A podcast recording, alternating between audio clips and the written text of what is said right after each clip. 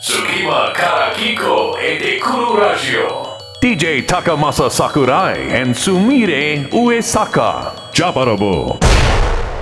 隙間から聞こえてくるラジオ。ここからの時間は、ジャパラ所長の桜井高政とボ助手の上坂すみれです。さてさて、はいなんとですね、はいサハリン行きが決まったんですよ桜井さん、うん流されちゃう違う時代が時代が違うはいあのですねなんとですね東ロシアへの夢がですねついにだんだんひ切り開かれてきましてですねね念願のだってずっとこう、念願のうんサハリンにある鳥居を見に行くっていう、ねいろいろねそうサハリン情報はね飛び交ってたんですけど、はいまあすみれちゃんとね、まあ、モスクワとサンクトペテルブルクには、はいえー行ったんですけどね、はいハバロフスクとかさウラジオストクとかさ、うんサハリンに行ってみたいよねっていううんうん話をしていたらですね、そうなんですえよ、ーだんだん近づいてきましてですね、はいいえーサハリンについに文化外交公演をですね、えーしに行けることにやでも面白いのがなりましたのでうんイルクーツクとか、うんウラジオストクとかそこじゃなくてうん急にサハリンに飛ぶっていうのがまあねエクストリームだまなあねって、まあ最後の最後は、えーそこに誰がいるかとかねあー非常にまあベタなことにね、意外に行き着くのでなるほど、ねねあのー大義名分より、はいなんか一杯の酒みたいなことが重要みたいな話ので すねそうなんですかだそうじゃないですか我々だって基本的に。まあねね浅草の煮込みが行ってみたらモスクワへ導いたみたいなものなわけでありましてですね、はいまあそんなわけで皆さんですねあのいろいろおいしいものを食べてですねお酒を飲みながら語るとですねいろんな夢が実現するというね、えー話の続きはまたサハリンの後にしたいと思います。はい。えーちなみに今日の桜井さんは年に1回発症する。そうなのだごめんねが声ガラガラアレルギーによって、より酔っ払い感が増してます。さてさて、はいえー今日のですね、えーゲストの方にも関係するんですけど、うんうん。えー夏の終わりにですね、中国のアモイというところに行ってきたんですよアモイ。うん。アモイの漢字はなかなか書けないよ。アモイ、うんここにね、アモイっぽい漢字が書いてあるんですけど、ねな、何だれなんですかね、こねの。、まあでもはいシャーメンってね、えー言うんですけども、まあ、そはのいアモイに、アモイアモイに行ってきました。あはいのね、えー中国南のうん。方ね、割とね。で、あの、海を渡っていくと台湾がふんふん。すぐ近くのですね、うんうんえー場所なんですけど、まあそこでアニメフェアがあって、うんうん2回目の参加なんですよ。で、2012年だったかな、はい水島誠二監督とですね、お2ー人で招待されていって以来のですね、えーアモイ同満祭行きだったんです。同満祭。同満祭。そう。アニメフェアのことを同満祭っていうのは向こうではあ、同満祭っていうのがこのアニメフェアのことなんですね。そうそうそう。だ要するに、どうへー動画動動くと漫画だよ。動く漫あ画あ。動く漫画。と考あえればね、わかりやすくねなる。ほど、なるねほど。面白い。そうなのよ。まあへーそういう、で、ゲームとかアニメとかを展示、まあ要するによくある、世界中にあるオタクイベントふんふんふん。な、えーわけですよ。へで、ーコスプレイヤーがですね、おお。こう、うじゃうじゃいてですね。また中国のコスプレイヤーさんはこうタイムラグないですからね。そう。だってね。ね、コスプレックってのがあってね、コスプレックだよ。コスそプうレいう、こう、囲われてるとこがあって、まあそこほら漢字だから、はいあの、びに日本語の漢字と似たようでちょっと意味が違うじゃない要するにコスプレしてい、するエリアみたいなのがあって、へー舞台があって、みんな日本のアニソンとか歌ってんだよ、多分、あへの、ー歌い手さんとか。すごいで。ものすごいみんな盛り上がってんだけど、俺一曲も知らなくて、えそんなマニアック。あの、日本人なのに、一番俺が日本語で歌っている のに、なんかすごい孤立してる。なる 一ほど。番ここで、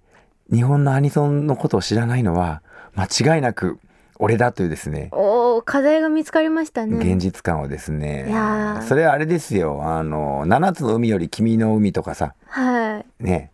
そういうの歌ってくれたら俺でもわかるんだけどいやもっとなんかこうあの「ドラゴンボール」とかね最先端をきっと知ってるんですよそうなんです若よ者はね。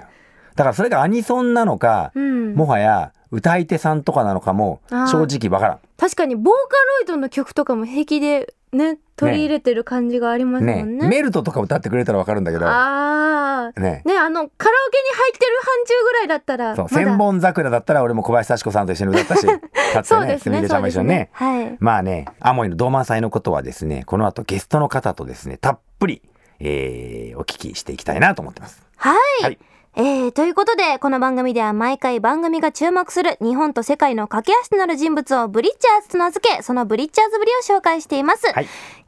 は世界を目指す注目の若手2組が登場最初にお迎えするのは声優でアニソンアーティストとしても活躍している遠藤ゆりかさんそして番組後半では先月9月にハロープロジェクトからメジャーデビューしたばかりの新アイドルグループ拳ファクトリーから藤井理央さん野村みなみさんをお迎えしますお楽しみに DJ Takamasa Sakurai and Sumire Uesaka. 今から聞こえてくるラジオ Jabarabo. 桜井高政と上坂すみれがお送りしているジジャャパパララボボここからは世界と日本の架け橋はベテランばかりではない世界に日本を発信する若手にスポットを当てます本日最初のゲストはこの方声優でアニソンアーティストとしても活躍している遠藤ゆりかさんですはい皆さんこんばんははじめまして遠藤ゆりかですよろしくお願いしますよろしくお願いしますお願いしますすみれちゃんとゆりかさんも久しぶりの再お会久しぶりでございます。コミケットスペシャル以来そうなんですなんですねはいはい。でも一回なんかこう、ゆりかさん が MC をしているはい番組に、はい。なんかサイコロを投げるような番組にお邪魔したんです。イベントアニメジャパンですね。ですねアニメジャパンのポニーキャニオンのステージで、はいあのーいろんなそのアニメ、ポニーキャニオンアニメの出演者さんをお招きするっていうステージをやっていて、へーそこでずっと MC をやってたんですよ。うん、サイコロ本当にサイコ一ロ日は投げる中だったんです。もうすごかったですようんいやいね。やいやいやありがとうございます。あのまああのねいわゆるあのお昼とかにやってる番組みたいな。新婚さんいらっしゃいですねあ。違いますちょっと違います。 もういいです。 違うあの、アモイの話しましょう。アモイね、はいはいはいはいあお昼投げてる番組ありましたねれねそうですそうですはいはいそうアモイの道満さんにですねは遠い藤さんと二人で行ってまいりましたはい、そうなんです。ありがとうございました。ね写真を見たんですけど、はいすごい盛り上がって、あありの、がツイたいッターに載ってるやつを。ええはいそうなんですよね。いや、なんかすごかったですよね。ねあのまず私あんな大人数に写真を撮られるという経験がなかなかなかったのでいやいやいやでもすごかったですよねなんかこう、ね歌ってたらもうたくさん人が集まってきてくださって、うん。うん500人ぐらいすごい。しかもね土曜の朝の10時とか10時半スタートだったのにそうですね10 10時だ時だったかな10時スタートですよねね。えすそんみれなち。ゃんなんか寝てるよ、うねん起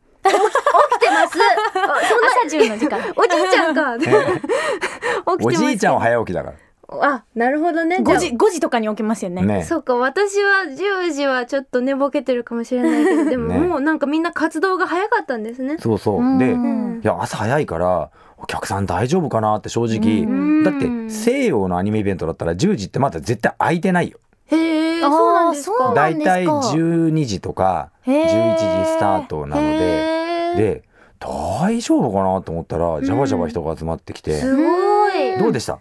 そいやの時のライブはいやびっくりしましたやっぱりその、ねあの私のことを知らない方がたくさんいらっしゃると思ってたのでねなんかちゃんと歌ってて人来てくれるのかななんか大丈夫かなみたいなちょっとしたちょっと路上ライブ的な気持ちになったなってたんですけど、はい出はるい前は。はい、はいで出てみたらすっごいもうみんなちゃんと聞いてくれくれるんですよね。ねえなんか言葉が違うのに、うんうんあ通じるものなんだなと思って驚きましたね。でですねねえ誘った身としてもなんなんですが、はい実はゆりかさんは海外で初めてのライブだったんですよあそうそうなんです。はいそうなんです。私初めてじゃないと思ってて、行ってから初めてでしたよ行ってから分かったってえあーなるほどね。海外でのイベントは、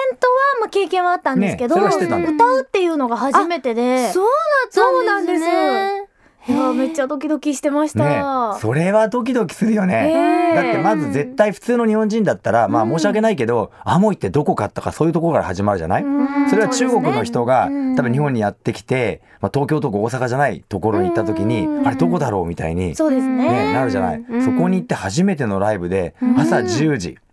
どうすみれちゃんこれいやもうもう帰ります ね。もうやだ帰るって。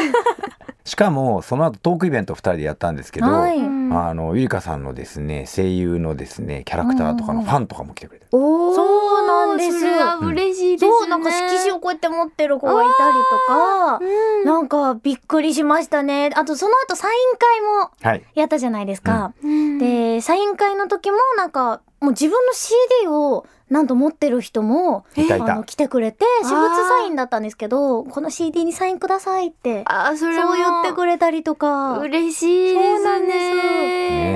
えそうあのあまりにも並ば並んじゃって、はいでですね私が大変申し訳ないんですけど、うんもうどう考えてもこれは無理だという時間ギリギリで、うんちょっとここからここで終わし終わりにしようって言ってですねああのよくこうねこう同人誌特売会とかでうんここが最最高最高 B みたいなです最高 B ねっていうを中国の人に書いてもらってですねでうん一人ボランティアの人に「これ持って!」って言ってでやってねそうなんです。へーちょっとしたなんかスターみたいな気持ちになっちゃいましたよね。ね言って。なんかツイッターで「あの私芸能人かよ」って書いて ある個人でしょう。なんでいや芸能人だよ十分にと思いながらすけど、ええなんかねねちょっとスターな気持ちに。ね。はてい。かその芸能人な気分を味わえるとわかるわかわる。わかります。。わかるわかるわかるそう。しかもなんかサイン会してるのもみんな遠くからみんなパシャパシャ写真撮ってて。そうなんですねよね。えすごいなんかやっぱ日本だとないじゃないですか、うんそういうことって。そうなんですよね。だからなんかパンダか、うん。あるいはあのルーブル美術館のモナリザの前みたいな。あーもう大スターですねね。うん。そんな感じで。ねねえなんかちょっと気持ちよくなっちゃいますよね。あんだけ取られるともう。そうね。もう前前してくるよね。普段一枚とかだとちょちょちょちょっとみたいになるのに、もうあんなにねなったらもうもうどとでもして。私はパンダよみたい確かにそうなんですよなねね感じになるよね。多分アモイ大好きになりましたよきっと。いや本当に、ねもう大好きですよもう人もねご飯もまあね、でもね、中国の子たちも多分ね、来てくれると思わなかったと思うんだっていうのは割と、えー告知もね、えーええちょはもう開催の少し前だったし、あーそもそもわ、まあ、私が実は頼まれて、誰か日本の、えーアニメ関係者の方連れてきてくださいって実は頼まれて遠藤さんにお声掛けしたのもそんなに前じゃないのよ。そうですよね、でだから中国の子たちからファンからすればえって思って多分その春乃ちゃんファンの子とかはもうなんだろうもう感動のあまりねもう駆けつけて駆けつけていても立ってもいられずみたいな、ねいやーそう思うと嬉しいですよねなんかそのイベントの前に、うんあのね中国の方からなんかその、SNS ツールでちょっとなんかメッセージいただいたりとかして、おーってああ知ってくれてるんだなとね思ったり、そんは、ない予兆がですねうん500人の、えー観客になって爆発したわけですけどもいやーねだってマネージャーさんね人が多すぎて写真撮れないって投げてたもんね。そうなんですよ後ろからこうやってこうやってこうやってやってるんだけど撮れないって言って、 ええなんかすごい遠いあの写真が送られてきました、ね終わった後に。であの 見物客が立ったみたいな そうそうそうそうそうもうここはあのチームジャパンであのみんなで撮った写真を共有しましたけどね。そうですいやねあこれもよかったよかったあだってあれマネージャーさん見えなくなっちゃったと思って。はぐれちゃったなんでねというぐらい人が集まったというですね。え凄ーまエピじいソードなんですが。はい。そしてねすみれちゃんね、はい。その朝10時心配したんだけど、んこれがねなんとラッキーになるんですよ。うん。なぜかというとですねイベントって結構夕方ってさ朝リハやるじゃん、うんうんその後街長いじゃん、そうなんですよね。ねリハ9時にやって10時ライブじゃん、うんでサイン会やった後午前中に終わっちゃったのよ。そうなんです。午後そうがね、もう自由時間って感じで。素晴らしいいいスケジュールですねね え本当にでね急遽ね、はいまずね昼ご飯の予定を変えたあ、そうだったんですよそ。れはね、はいちょっと遠藤さんから話してもらいましょはい、あのーこちらもですね、そのトークイベントをしているときに、はいまああのね、トーク中に、ちなみにアモイのおすすめ料理とかってあるんですかっていう質問をしたときに、ね、こう、すごく、サーチャーメンってそうそう言ってる方が多くっうて。シャーチャーメン、そう、シャーチャーメン。シャシャシャーチャーメン、うんうんうんうんへえ。これが、えっ、と、なんかラーメンみたいな食べ物なんですけど、ううん。あのーココナッツのねそう、ココナッツか、ココナッツ、ピーナッツピあピーナッツかピーナッツの、なんかこう、を使った、なんでしょう、スープそうそうそうをへえ。使っていて、なんか甘いけどピリ辛みたそいうそうなそうそう味になっててそうそ、で、これを、その、当初はね、昼ご飯の予定は違ったんですけど、うんあのーちょっと移動の道中でタクシーで、ね、あのー調べてたら、はいあ、めっちゃ美味しそうじゃんってなって、その写真を見せて、そうこれは食べに行くしかないですねってなって、急遽予定を変更しまして、そうなんですそう、シャーチャーメンを食べに行くっていう。具もいろいろ選べて、そ自うなんで分すよね好みにトッピングができるのさえピーナッツど、どんな感じなんですかごま味噌担々麺そうだみたいねなそ感うじそでうすそかう、まあ大きく言うとそんな感じへえ、いや、美味しそう。そうなんですそこにねホルモン入れたりねエビ入れたりイカ入れたりねあー美味しそうだおにゃー豆腐とかねね卵入れとかるねんですいよろいろありましたね。まあ、またね、こんな風にいろんな国に行くとですね、えー新しい発見ができるんでどうですかこれで遠藤さんはなんかちょっとブリッチャーズというか海外のですね日本の架け橋になりたいと思いました、いやー行きたいで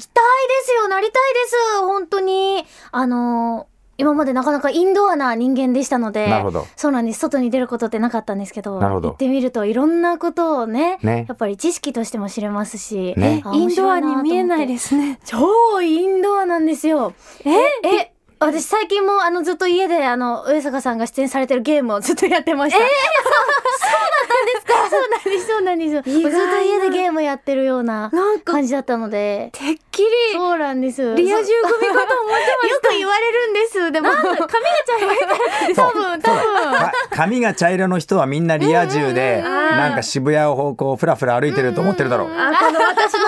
かなこの知 識。ねえ別に渋谷歩いててもいいんだけど、なるほど。うんじゃあええちょえっえと、すごい親近感があ急にら、嬉しい、湧きま嬉たしい。ぜひぜひ今度じゃあ、一杯。やったまず乾杯からね、えええーいや始でも本当めてにいきたいなと、ねいろんなさてここでですね、えー遠藤さんの告知の、えーなどありましたらお願いいたします。はい、えっ、と、じゃあちょっと簡単に2つ告知させていただきたいんですけれども、えまず1つ目が10月23日の金曜日に、えーアニマックス DJ ナイトというイベントに出演させていただきます。えーこちら遠藤ゆりかソロ名義で出演させていただくんですけれども、えーもう一つ、えー12月27日日曜日にミルクラリアットボリューム8というイベントに出演させていただきます。えーこちらはずっと遠藤ゆりかソロ名義で出演させていただいたんです、いただいてたんですけれども、えー今回はアイドルクロニクルというゲーム内ユニットの HYR として出演させていただきます。ぜひぜひ皆さんお時間が合えば遊びにいらしてください。はい。はいということで、えー本日のですね最初のゲストは、えー歌手で声優の遠藤ゆりかさんでした。遠藤さんありがとうございました。ありがとうございました DJ Takamasa Sakurai and Sumire Uesaka. 次はカピコエデクラジオ Jabarabo. 桜井高正と上坂すみれがお送りしているジジャャパパララボボ本日2組目のゲストはこぶしファクトリーから藤井理央さん野村みなみさんですよろしくお願いしますいやよろしくお願いします。あのハロプロの皆さんはとてもですね、えー全番組の頃からものすごく出ていただいているのですが、考えてみると一度も話したことないメンバーの方に来てもらうっていうのは初めてなんだよね。そうじゃね緊張しますな大体ほらバックステージとかさコンサート終わった後とか、なんかはいインタビューとかで、厚かま何しくかもしらね厚かごましくもね挨拶させていただいていたりするんですけどいろいろいろいろ話してるので、はいこれだったら初めてだよね。そうなんですよねね、でもすみれちゃん拳はねハローコンとかで見てるよねどう、はい印象いやあの初めて聞いた曲が念には念なんですけれども、いがとうございます。やなんかもう本当に見た目が可愛いからついこう可愛い曲を歌うんだろうなってかかっちゃったんですけれどもすごく力強くて芯があってなんかもう舞踏集団みたいなですね強そうな感じがしてなんかもうそのギャップが今でもすごい印象的です。ありがとうございます。 あの拳ファクトリーどんなグループなんですかはい、拳ファクトリーは、あの他のアイドルさん方と少し違って、ロックでかっこいいっていうアイドルなんですよ。うんうんそれに、んあのコミカルさもあるので、んなんか面白い曲とかもいろいろありますね。はい。っはいてことね、はいまあお相撲がねテーマだったりとかねそうなんですよね。ねまはあいするわけだけど、でも年には年ってこうなんか後ろにちょっとあの、反ってやるところあるじゃない、はいはいあの後ろにひっくり返ったりするなんてことはないの藤井ちゃん。はい、あれは、あそこのダンスは、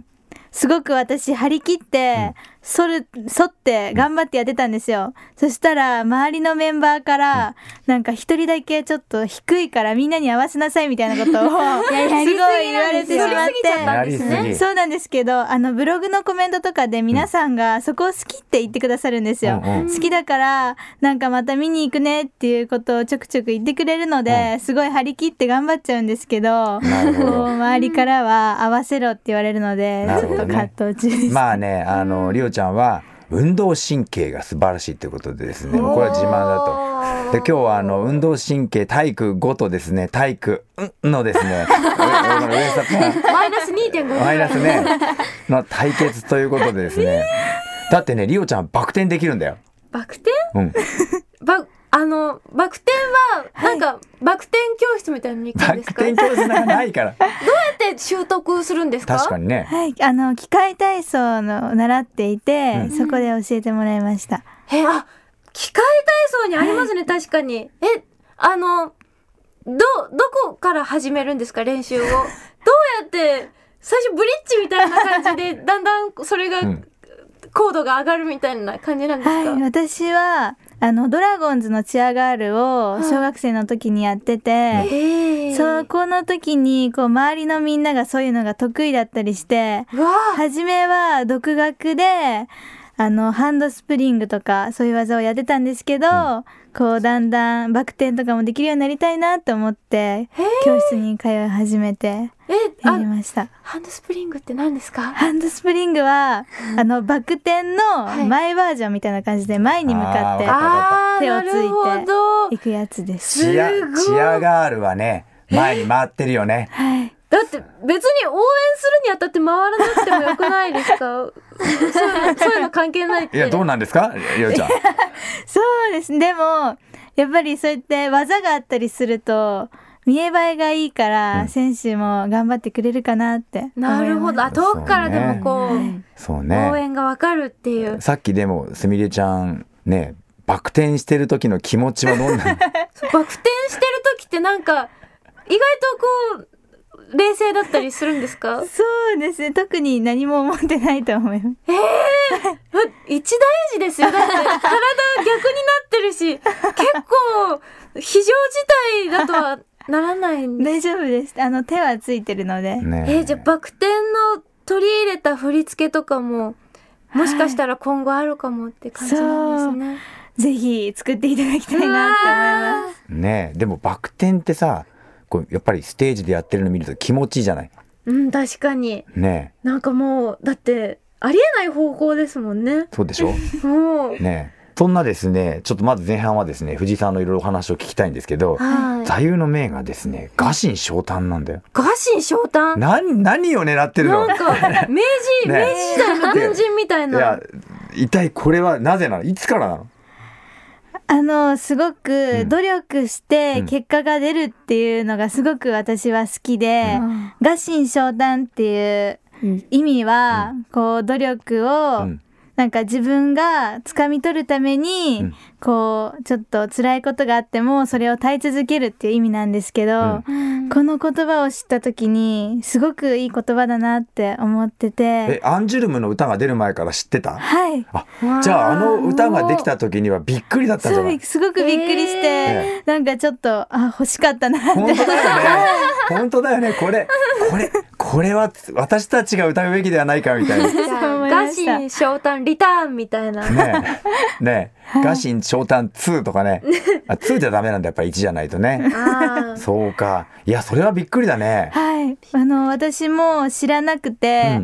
うこう何かの撮影をしている時に、私の座右の銘は「臥薪嘗胆です」って言ったら、んスタッフさんが、んそれ次のアンジュルムの曲だよ」って言ってきてくださって「そうなんですか」ってなってなるほすどごく驚きました。なるほそどうですよね。やっぱここではねあの藤井莉央ちゃんとしてはですね「臥薪嘗胆」は私は先に言っていたということだけはあのここでですねファンの皆さんにね肝に銘じお願ます。いしまねちゃんとですね伝えておきたいなと思う、はいそもそも臥薪嘗胆なんて書けないからねガシン昇昇で詰まりますよねこのね。そうねまあまあまず「が」で普通奥の人間あーそはっかが新章でもこれ、ねまたなんかこう切磋琢磨とかじゃなくてえねこの地下からのスタートみたいなこえでしょのねリベンジみたいな意味ですもんねねだからすごいこう負けん気根性が感じられる言葉ですねみみなみちゃんちなみに好きな四字熟語ってある切磋琢磨です。切磋切磋琢磨琢磨、なんてこの拳ファクトリーは拳ファクトリーなメンバーなんだ なんかみんなね合気道みたいなすねえごいた頼もしいですね切磋琢磨とさ「ガシン昇胆だよ。これからさ、ハロプロも、私の好きな四字熟語とかやったら、拳ファクトリー全員並べたら、面白いだろうね。すごいもうねもうポジティブな四字熟語集まりそうですよスねミレだったら何 なんだろう右往左往とか 一石二鳥とかそう一石二鳥ね。そういうやつですよああ、それいいね。まあ素晴まらあしい、ですね、まあそんなこんななんですけど、さてです ね、はいえーちょっと後半はですね、はいえー今度野村みなみちゃんにですね、はいえースポットを当てたいんですけど、はいあの必ずですね若いあのハロープロのですね、あいまあメンバーは憧れのハロプロの先輩は誰ですかっていうですね、ああ必ず聞きます ねえー質問が出てくるんですけど、まあよく鈴木愛理ちゃんとかねよくね、えー耳にする気が多いんですけどはい。なんとですね野村みなみちゃんはですね和田彩香ちゃんのファンなんで すよ。同志じゃないですか同士でね。ねああ、はいあやちゃん大好きえ。ねえ、あのーあやちょことですね、和田彩香さんのですね、バースデー、イベントにですね、行ってですねバースデーイベントって俺現役ハローメンのバースデーイベント初めて行ったんだけど玲奈ちゃんはあの行ったことあったんだけど、卒業した後ね、ああこんな風にやってるんだと思いながら見てたら、ビデオレターが出てきて、でずーっとあやちょとデートすることを妄想しているですね。みなみちゃんが出てきてしかもお前長い長いから途中で「へーとか言って早送りしちゃっいた。や俺ちょっと早送りしなくていいよこれもっと長くしようよとかですねノーカット版聞きたいですよねねえちょっとの言葉聞きたいんで今日ここでなんかの特典でも話してもらおうかなと思ったんで、あやちゃんのどんなところがいいんですかあ、和田さんは、あの、私一番声が大好きなんですよ。なるほど、まあ、ビジュアルも、あの、大好きなんですけど、あの、声が本当に可愛くて、特に、あやはって言ってる声が可愛いんですよ。かがないのねそうあやはってあいうやねかなんですけど、んあやかのかがしゅ省略されて、あやになってるんですよ、呼び名が。そうねそのなんか考える発想とかも面白いし、うんなんか声も可愛いしそれに和田さんは仏像の話をしている時のあの喋り方が本当に可愛いんですよ。そうね今後去ったとかについてね、はい、えーなん語かってるからね早口なんですけど、うんうんうんちょっと早口なんですけど、なんかニヤニヤしなが らちょっとなんか嬉しそうな感じでなんかトーンが上がり下がりしたりなんかそういう和田さんが本当に可愛くて、あとはそうですねビジュアルも可愛いんですけど、うん性格も優しいんですよ。うんうんうんなんかすごい優しくて、なんか和田さんは「あうんうん」とか聞いてくれたりなんか「あみなみなおはよう」みたいな感じでなんかすごい話しかけてくれるんですよ。うんうんで私結構人見知りなのでなんかあんまり喋れないんですけどなんかそういうところで話しかけてくれる和田さんが優しいなって思って。なるほいやどもうす,、はいごい好きなのが伝わってきますね本当もうその話してるみなみちゃんの顔が、ねこのて可愛いよ照れねくさそうな可愛いです ねあの和田さんにちょっと美術の勉強をして「あ和田さん一緒に美術館行きましょうよ」って言えばいいんです よ。えみなみな行くって言って言ってくれるかもしれないか誘ってくださったらぜひ行きたいんですけど、ら。うんうんあの京都はちょっと遠いかなっえてほらじゃあ美術館美術館美術館ならちょっと行きたねいです、国立西私も洋美術館とかあるから「はい和田さん絵を教えてください」って言って。ちょっと誘ってみようかなと思います、ね、であのー和田さんのですね「乙女の海岸内」ってね僕も書からせてもらったですね本を読んで、であここの絵を見に行こうとかですね、思えばねいいんじゃないかでちょっとここで私があのデートを誘うですね、指南役としてキューピッドになろうかなあの と、ね愉快な愉快なおじさんが「ねおっおっさんキューピッドさんキューピッドね、はいい、いじゃない おか」めでたいですねすみれもさちょっとさ「あのすみは?」とか言ってみてすみはっておばあちゃんがちょっとあのじゃああのみなみみはってみなみちゃんと。なんどう何何です か優しくしてあげて「すみは」で「あやは」みたいなので「すみは」でどう優しくすればいいんです何でもいいか任せるみなみんなおはよ おはようございますうえ今日ねすみね休みなのどっか行かないあはいあ若干引い てる聞いてないです なんか和田さんはあれなん ですよ天然なんですよすごいだからあのちょっとなんか頭が何も考えてない。あ、ちょっと、なんか違うんですけど、なんていうの かな。あの、ふわふわしてるちょ感っとじが。抜けてる感じっていうか、はいそうふわふわはい、ねそ。うなんですよ。ふわふわしてるね。なんか結構可愛い、固定みたいな感じなんですけど。後輩から見てもやっぱ可愛いんですね、そうなんですよ。はい。へなるほど。まああのあやちょの話をしてると尽きないの ーではい、もう本当になんか微笑ましいですよ。本当だねうん。こう自分の好きな先輩のうん話をしてる時のハロメンの顔って本当可愛いよね。本当にもうその顔が可愛いよって。ねえ。まあでも考えたらコーシファクトリーもこれからどんどん憧れる存在にね、そうですよ。ね憧れられる存在に。、憧れられる存在になるんですけど、あの、和田さんが天然ってみなみちゃんはい言ってたけど、いや、みなみちゃんも十分可愛い天然に見えるのは本当に素養がたっぷりあると 思います。我々だけですか藤井さんどうですかいねやでもちょっとそういう素質あると思います。なんかちょっと時々何言ってるんだろうみたいなことはあります。なるほど。でもこの笑顔で許せちゃうみたいなところが。ねえねえだってなんかそのビデオレターでも何すんだっけおお夜祭りに行くんだよ。あれ多分和田さん気づいてないと思うんですけど、あの夢見る15の歌詞の、うんあのデートをしたいんです私。夢見る15のデート。 はい。夏祭り。そうなんですよ。夢見る15っていう、そのスマイレージさんが、そのメジャーデビューシングルで出した曲の歌詞がその通りなんですよ。私がデートプランの。あれをしたい私んがだし。たい。はい。手をつないでね。なるほどはい、手をつないで、その夏祭りあ夏祭りに行くんですよ2人で。うんうんで浴衣着て、花火を見な見上げながら和田さんに、うん和田さんに言ってるんですけど和田さんも気づいてなくて。うんその綺麗だねって私が言うんですね、うんでそれは花火を見て言ってるんじゃなくて、和田さんを見て言ってるんですけど、花火の方向を見て言ってるから和田さんは花火を綺麗だなと思ってるんですよあ、それ言いそう。うん結構そういうデートプランがしたいですってなる思ほってどます。ね。で、そのまま、あの、好きちゃんの歌手のように付き合い始めてなっ そうでて、すねね、二人でこうね、はいショッピングモールに行ってね、はい足ブラブラさせながら、するんでしょ そうですあどうぞお幸せにって感じですね。もう本当にね、もう恋が実るといいですね。幸はせ。いいい気分だ。いい気分だな。 はい、えーそんなですね、こぶしファクトリーなんですけれども、えーお知らせの時間と、えーしたいんですが、こはいこコーナーはありますかはい、あの詳しくはハロープロジェクトのオフィシャルサイトや公式ブログ、ツイッター、フェイスブックなどをご覧ください。はい。で、僕はこぶしファクトリーのね、早くフルライブを、ね